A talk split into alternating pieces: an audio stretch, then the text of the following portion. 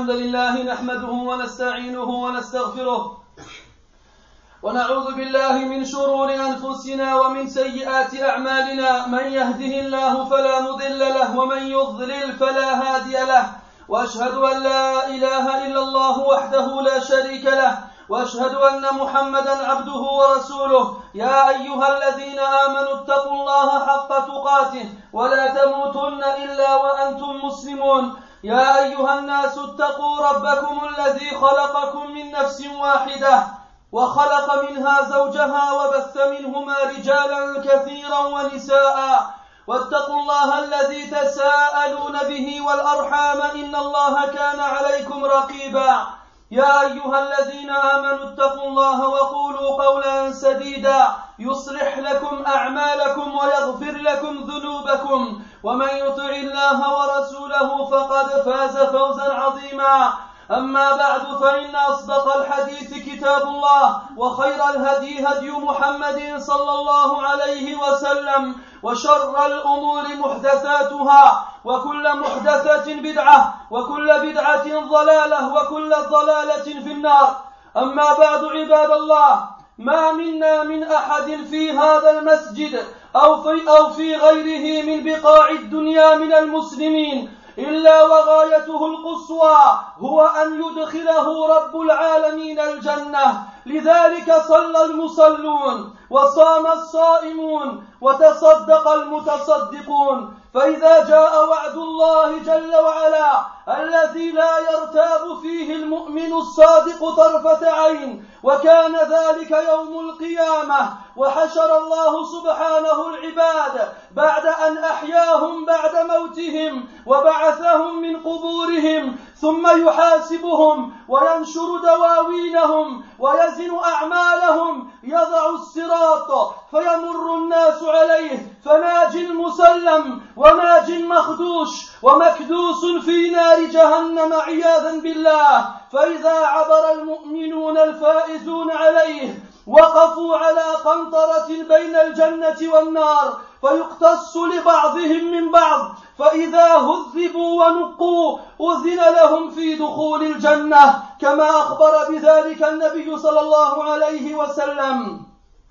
في الحديث الذي رواه البخاري من حديث قتادة عن أبي المتوكل الناجي عن أبي سعيد الخدري رضي الله عنه أن رسول الله صلى الله عليه وسلم قال إذا خلص المؤمنون من النار حبسوا بقنطره بين الجنة والنار يتقاصون مظالم كانت بينهم في الدنيا حتى إذا هذبوا ونقوا أذن لهم في دخول الجنة. والذي نفسي بيده إن أحدهم بمنزله في الجنة أهدى منه بمنزله الذي كان في الدنيا.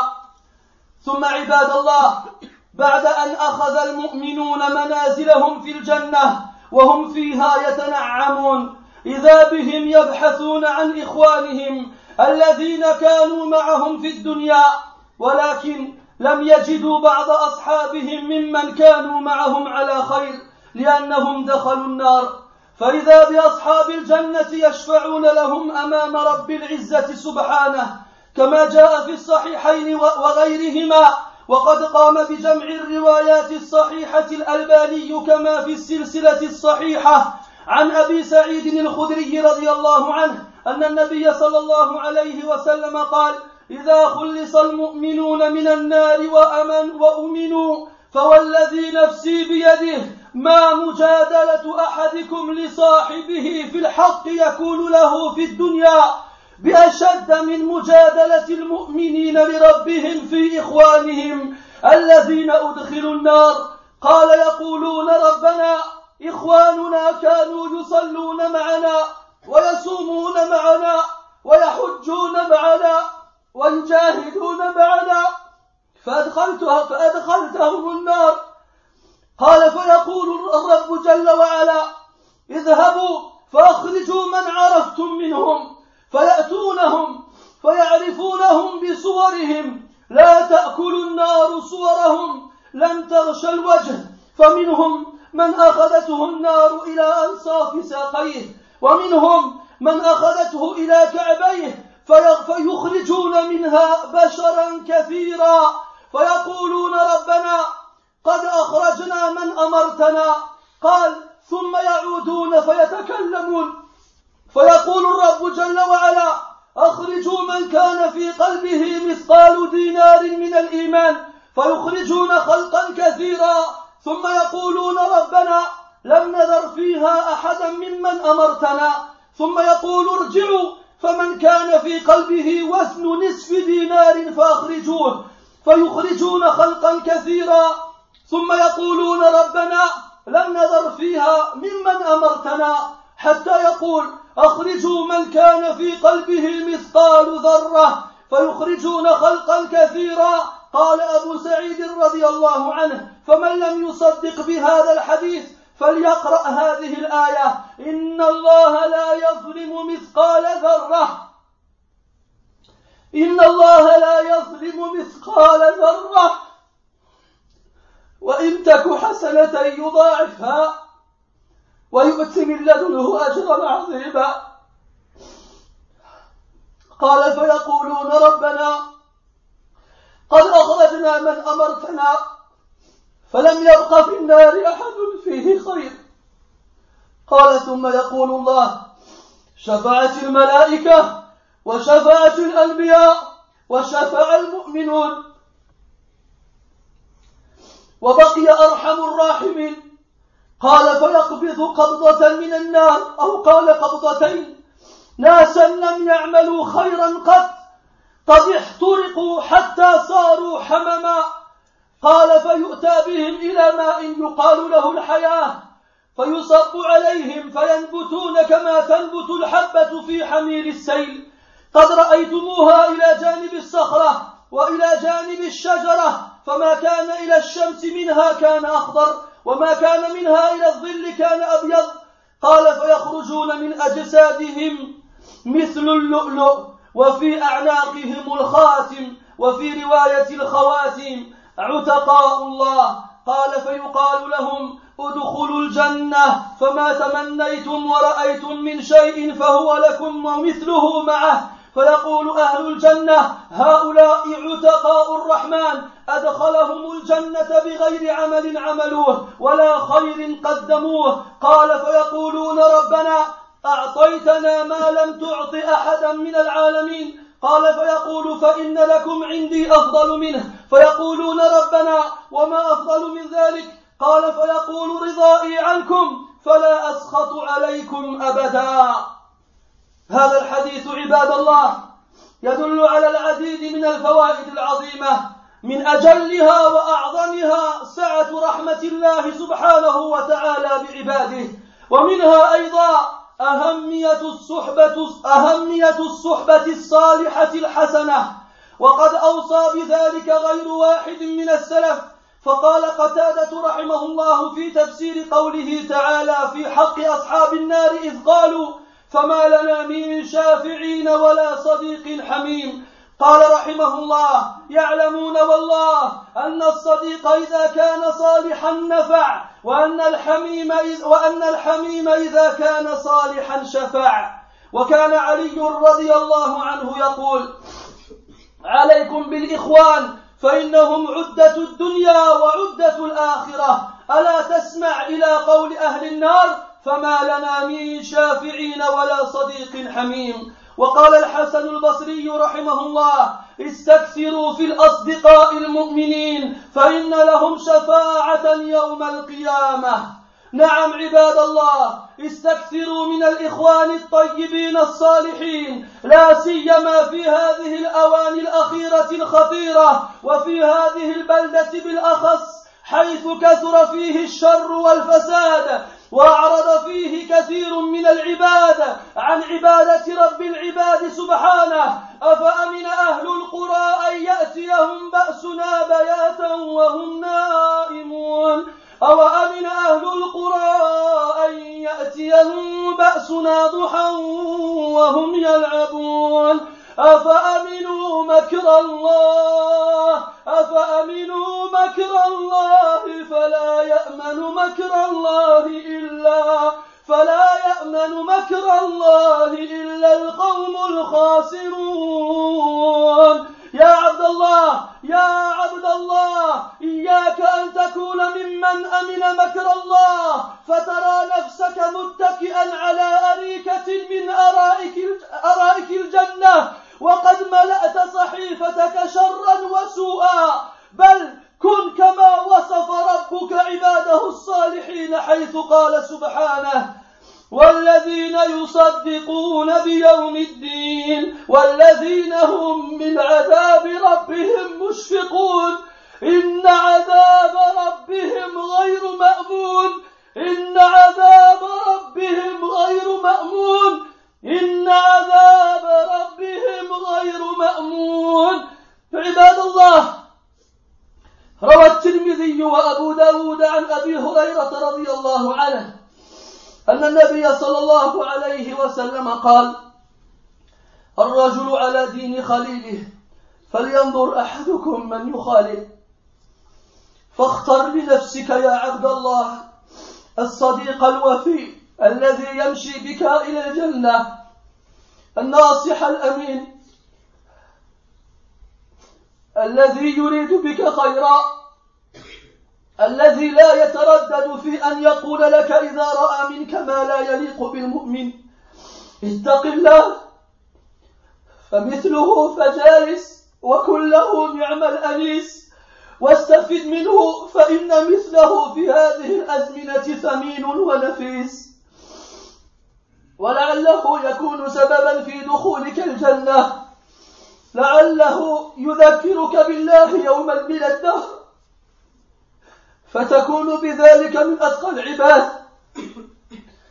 قال الحسن البصري رحمه الله ما اجتمع ملأ على ذكر الله. فيهم عبد من أهل الجنة إلا شفعه الله فيهم. وإن أهل الإيمان ليشفع بعضهم في بعض وهم عند الله شافعون مشفعون. عباد الله إن من الله عليكم بدخول الجنة ولم تجدوا أصدقاءكم بينكم فاسألوا عنهم لعلهم ذكروكم بالله ولو لمرة واحدة. قال ابن الجوزي رحمه الله إن لم تجدوني في الجنة بينكم فاسألوا عني فقولوا يا ربنا عبدك فلان كان يذكرنا بك. ثم بكى رحمه الله رحمة واسعة. وأنا عباد الله أقول كما قال ذلك الرجل الصالح إن لم تجدوني في الجنة بينكم فاسألوا عني فقولوا يا ربنا عبدك فلان كان يذكرنا بك. ولله در الشافعي رحمه الله حيث قال ونحن أحق بأن نقوله دونه. أحب الصالحين ولست منهم لعلي أن أنال بهم شفاعة. وأكره من تجارته المعاصي ولو كن سواء في البضاعة. نسأل الله أن لا يحرمنا من فضله. بارك الله لي ولكم في القرآن العظيم. ونفعني وإياكم بما فيه من الآيات والذكر الحكيم. أقول ما تسمعون وأستغفر الله لي ولكم ولسائر المسلمين من كل ذنب فاستغفروه إنه هو الغفور الرحيم.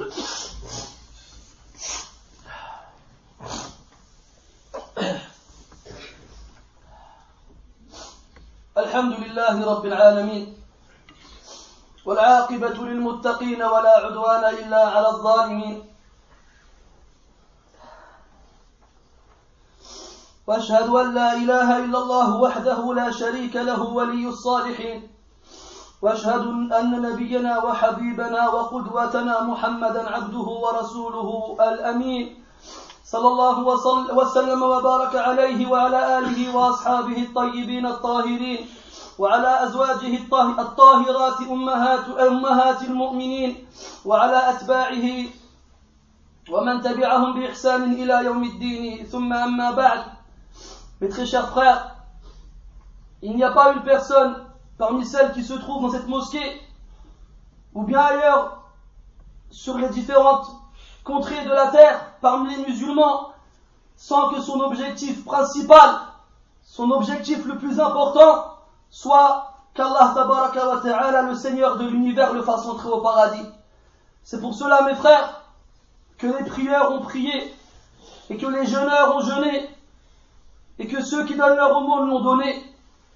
Et lorsque la promesse d'Allah arrivera, cette promesse dans laquelle le croyant véridique ne doute ne serait-ce un instant, ce jour-là, le jour de la résurrection, lorsqu'Allah Ta'ala réunira ses serviteurs après leur avoir donné la vie, après leur mort, et qu'il les ait fait sortir de leur tombe, après cela, il les jugera. Après cela, il donnera à chacun d'eux le registre de ses actions. Après cela, il, pèsera leurs actions sur la balance. Ensuite, il fera poser le pont au-dessus de l'enfer, ce pont que l'on nomme As-Sirat et qui amène au paradis, ce pont sur lequel les gens passeront. Il y aura des gens qui seront sauvés et préservés, d'autres qui seront happés mais, qui seront sauvés aussi, et d'autres qui seront happés et qui tomberont dans le gouffre de l'enfer qu'Allah nous en préserve.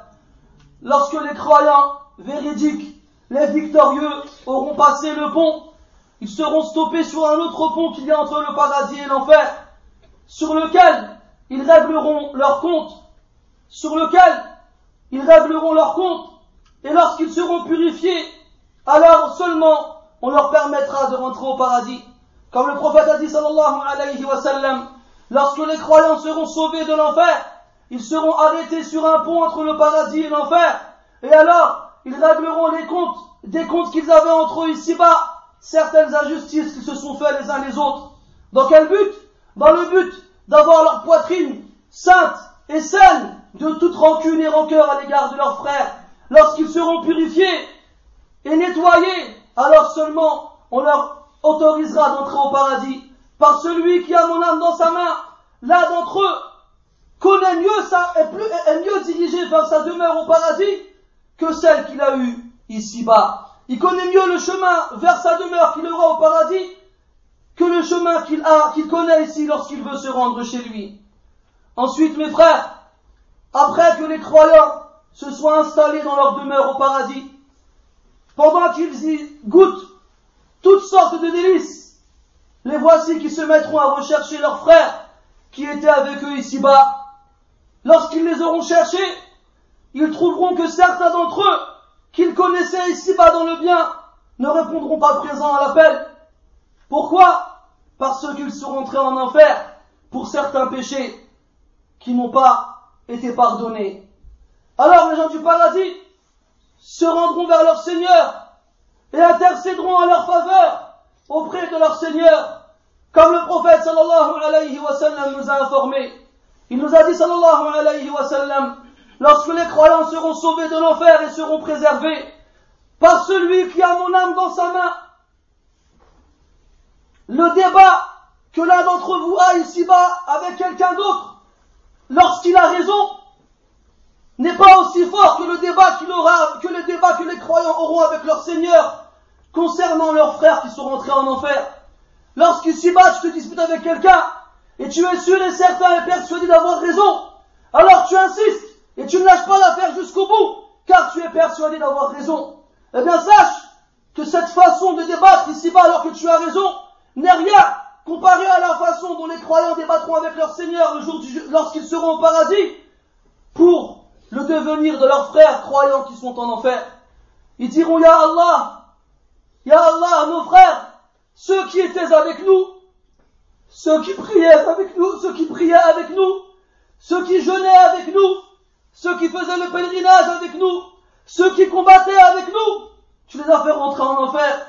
Alors Allah leur répondra, allez-y et faites sortir de l'enfer ceux que vous reconnaissez. Alors ils iront en enfer et ils reconnaîtront leurs frères par leurs aspects, par leur visage, parce qu'on a interdit à l'enfer de manger le visage de ces croyants qui sont rentrés en enfer. Lorsqu'ils arriveront en enfer et qu'ils trouveront leurs frères, ils en verront qui auront du feu jusqu'à la moitié de leur tibia, et d'autres qui auront du feu jusqu'à leurs talons. Alors ils se mettront à faire sortir de l'enfer leurs frères qu'ils ont reconnus, et ils en sortiront énormément. Alors ils diront, Ya Allah, nous avons fait sortir de l'enfer ceux que tu nous as ordonnés. Ensuite, ils retourneront une autre fois, ils demanderont à Allah pour leurs frères. Alors Allah leur dira, faites sortir de l'enfer celui qui a dans le cœur le poids d'un dinar de foi. Alors ils iront en enfer et feront sortir énormément de gens qui répondent à cet aspect.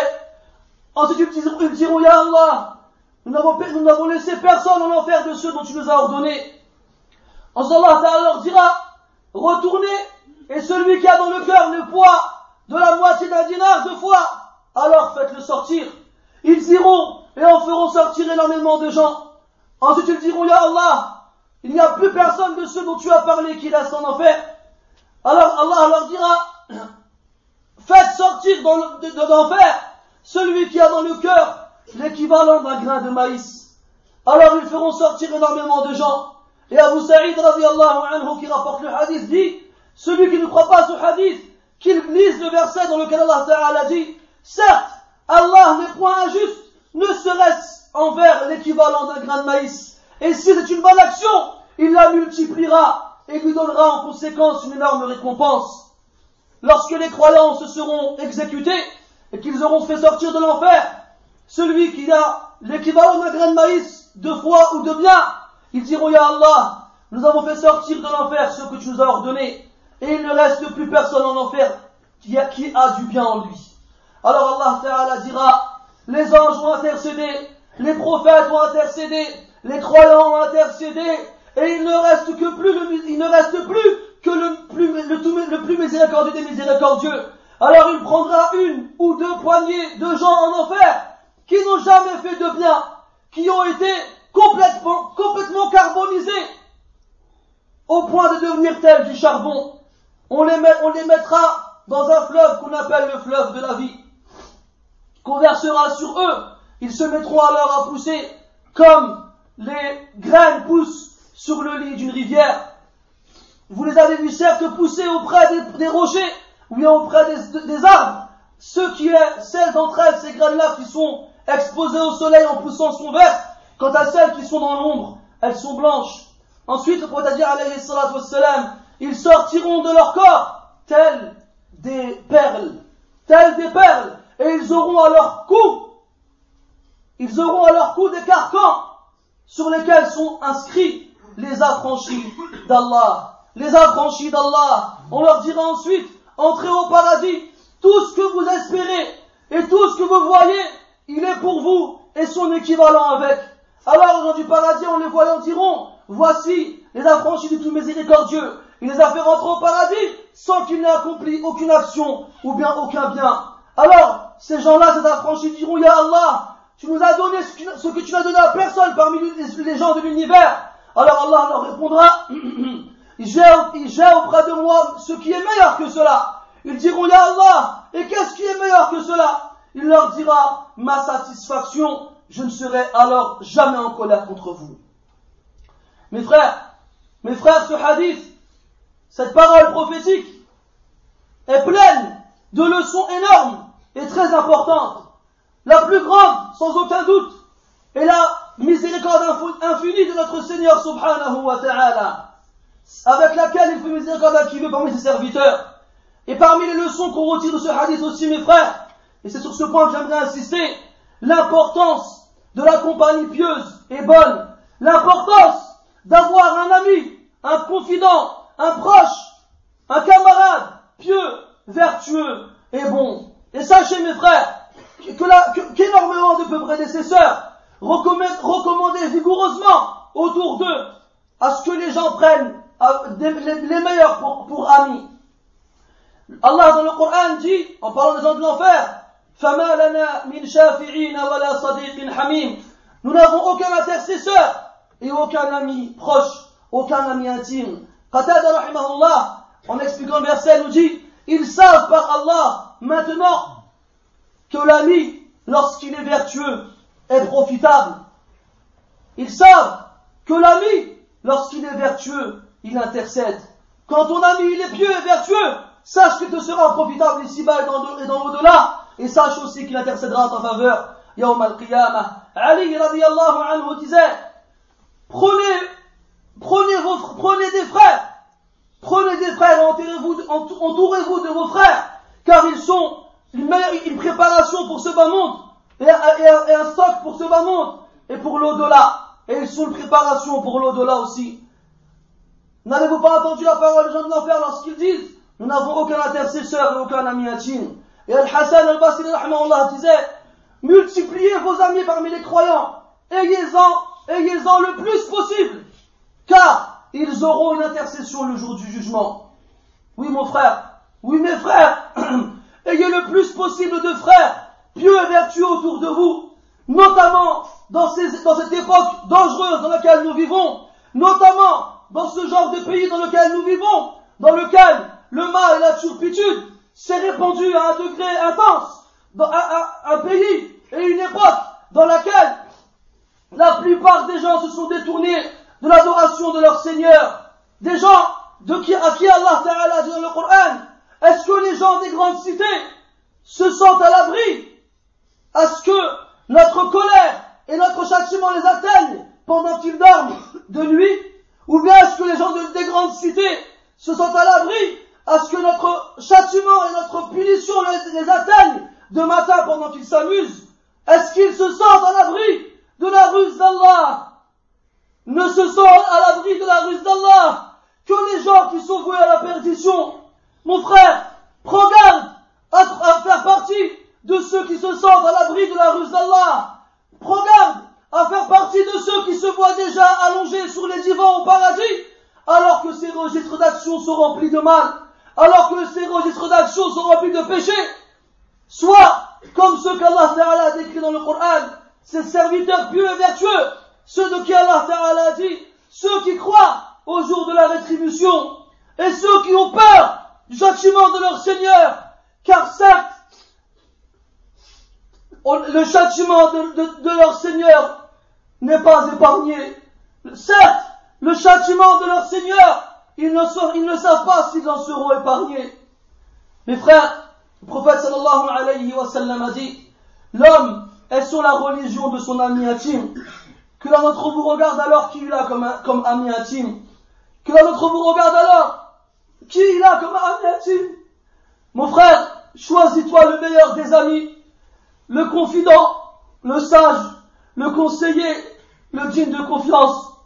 Choisis pour toi le, meilleur des amis, celui qui t'accompagnera vers le paradis, celui qui ne veut pour toi que du bien, celui qui n'hésitera pas à te dire lorsqu'il te verra faire une chose qui ne correspond pas au comportement des croyants, crains ton Seigneur. Une telle personne, si tu la trouves, alors suis-le comme l'ombre qui suit son compagnon et, sois pour lui le meilleur des amis. Profite de lui, car à une telle époque qui est la nôtre, de telles personnes sont rares. De telles personnes sont rares et ont énormément de valeur. Dis-toi peut-être qu'il peut être une cause pour toi pour entrer au paradis. Il se peut qu'un jour, cet ami vertueux t'ait rappelé Allah wa ta'ala et par la cause de ce rappel, tu as fait partie des plus pieux des gens par, la suite. Mon frère, Al-Hassan al-Basri a dit, il n'y a pas un groupe qui se rappelle, qui se réunit sur le rappel d'Allah Azza wa et parmi lesquels il y a une personne qui est destinée aux gens du paradis, sans qu'Allah me la fasse intercéder en leur faveur. Et les gens de la foi intercéderont les uns envers les autres, et ils seront auprès d'Allah, des intercesseurs à qui on accordera l'intercession. Mes frères, si jamais Allah Ta'ala vous fait l'énorme privilège de vous faire entrer au paradis et que vous n'y trouviez pas vos amis parmi vous, alors demandez après eux. Demandez après eux. Il se peut que ces amis que vous ne trouviez pas au paradis vous aient un jour appelé Allah Ta'ala, ne serait-ce qu'une fois. Ibn al-Jawzi rahimahullah a dit, rahimahullah a dit, si vous ne me trouvez pas au paradis parmi vous, alors demandez après moi. Dites, Ya Allah, ton serviteur un tel nous, nous, rappelait ta grandeur. Ensuite, il a pleuré énormément, rahimahullah. Et moi, mes frères, je vous dis comme a dit cet homme vertueux, si vous ne me trouvez pas au paradis parmi vous, alors demandez après moi. Et dites, Ya Allah, tout serviteur un tel, nous rappelez ta grandeur. Et Shafi'i, rahimahullah, disait, et nous sommes, et nous méritons plus que lui de dire de telles paroles. Il disait, j'aime les vertueux, alors que je ne suis pas parmi eux. Peut-être que j'obtiendrai de leur part une intercession. Et je déteste celui qui a comme commerce les péchés, même si lui et moi sommes égaux dans la marchandise. نسأل الله تبارك وتعالى أن لا يحرمنا فضله نسأل الله تبارك وتعالى أن يحيط بنا الصالحين المصلحين نسأل الله تبارك وتعالى أن يبعد عنا الأشرار والفجار اللهم اجعلنا اللهم إنا نسألك حبك وحب من يحبك وحب كل عمل يقربنا إلى حبك اللهم إنا نشهدك اللهم إنا اللهم إنا نحب الصالحين ونتمنى أن نكون مثلهم. اللهم إن قدرت ألا تدخلنا الجنة فلا تحرمنا فضل شفاعتهم يا رب العالمين. اللهم أدخلنا الجنة برحمتك يا حي يا قيوم. اللهم حرم على أجسادنا النار.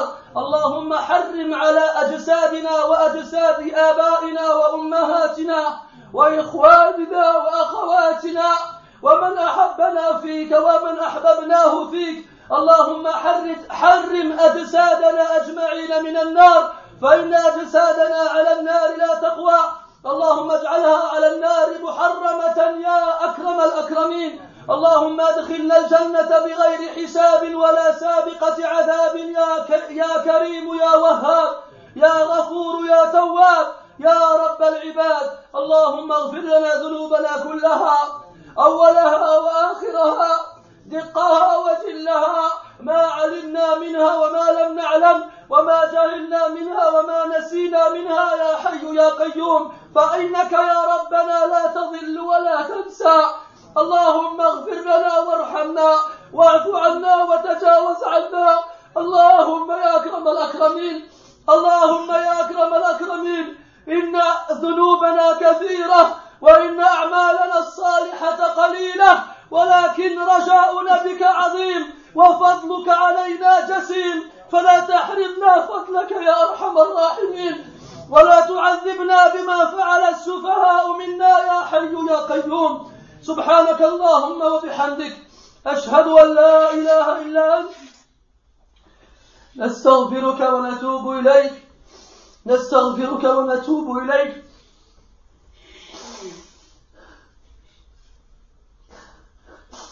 استغفرك ونتوب إليك. صلى الله وسلم وبارك على محمد.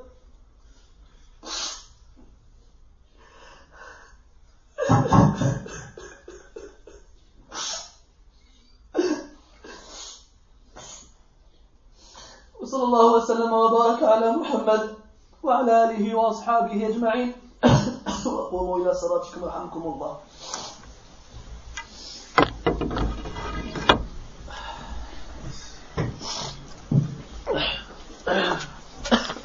الله أكبر الله أكبر. أشهد أن لا